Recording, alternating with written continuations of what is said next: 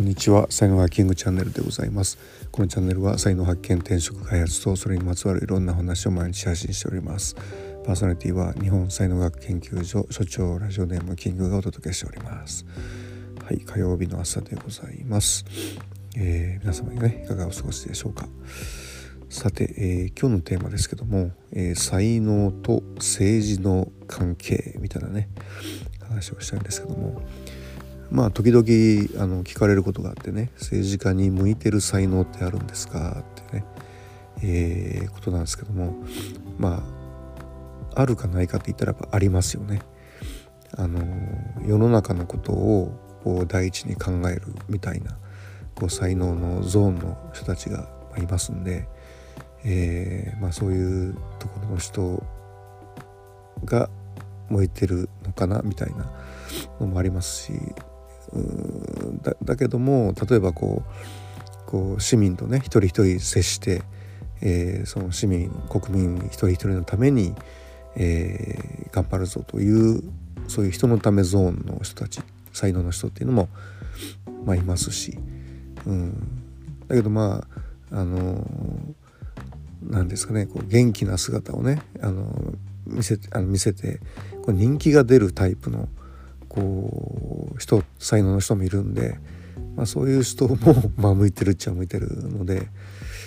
えーまあ、だからまあ才能の種類はね、えー、あるっちゃあるんですけども、まあ、それよりも大事なのってやっぱね僕はもう人間性の方だと思いますね人間レベルっていうかね。うん、であの悪い意味でのあの利己的な人っていうんですかねあのでそういう人はやっぱり向いてないですよね。まあ、人の上に立つっていうこと自体、まあ、向いてないとは思うんですけども。うんはい、でまあ僕とかね、あの才能学では右脳人の中の、えー、舞台人ってね、えー、いうことなんですけどもまあ政治向いてないですよね。あの政治の世界にほぼエクスタシーポイントがないっていうような感じですよね。でまあそれなんで言えるかっていうとですねあの、まあ、中学校のあの教員やってる時にあの委員会活動ってね、えー、担当しないとダメなんですけどもで僕はもうやっぱりすごく楽しかったっていうかあののがやっぱりあの放送委員会とか新聞委員会っていうのがこう一緒になった委員会があってもうその時がねすごい楽しかったですよね。まあ、音楽とかこう写真とか文章記事の力で学校を変えるんだみたいなね感じで、まあ、やってて、まあ、それがもう大ハマりしてものすごい成果を上げたんですよね。あの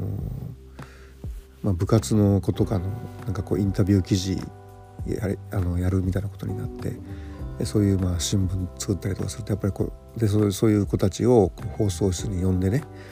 インタビューしたりとかするとやっぱみんな注目されてるとか思うんでこう頑張っちゃうんですよね。でその年のあの、まあ、特に体育系の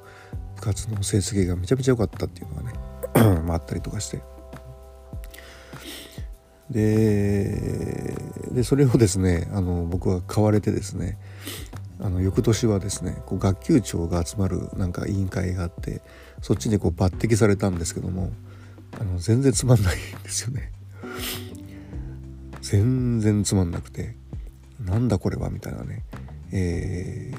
ー、感じだったんですけどもまあこれがこうまあ実際の仕事で言うと、まあ、マスコミとかテレビとか新聞とか雑誌とか、えー、ラジオとかね、まああいうふうなことところで働いてた人が、まあ、政治家になるようなもんなんですよね。うんまあ、なんでねやっぱりね向き不向きはねあると思いますよ。あのー、うんでまあまあ特に僕はまあ右脳人なんでやっぱ組織っていうのがもうあんまり好きじゃないんであのなるべく自由でいたいっていうような人なんで、まあ、右脳人はあんまり政治家には向いてないんだろうなとは思いますよね。でまあ実はですねそのこれはブログにはちょっと書いてないですけどもあのあるその自治体の首長さんのねえっ、と秘書みたいなのをやった時期があってですねでまあそういうのを見てるとやっぱりこう政治家さんってこう公設秘書とあと施設秘書っていうあ結構何人もね、えー、そういう秘書たちをこう抱えてて、えー、やってるわけですよね。だからこうそこの秘書たちの中に優秀な人がいるっていうことが割と大事であって、えー、その首長だけでね仕事やってるわけではないのでそう周りにどれだけ優秀な人がいるかっていうのはすごく大きいポイントですよね。まあ大きいレベルでやっぱり大臣とかになってくると各省庁がこうあるわけじゃないですか。でその官僚の皆さんがどれだけ優秀かによっていろんなことが決まってくるっていうね感じではあるんですけどもまああの政治もやっぱりこうチームチーム戦なんでえー、ってことですよね。であの今面白いのがねあの大阪府知事選が今度4月あるんですけどもあのまあ、個人的に僕が昔から応援してるあのえーと、ヨシリンっていうねヨシリン先生っていうそのお医者さんがいるんですけどもであのこの前の参院選にあの参政党で出た先生がいるんですよね。でまあその時はもうでもね結構その大ブームを巻き起こしたんじゃないですかね。うんまあ、要はね本当のこと言っちゃうんですよね。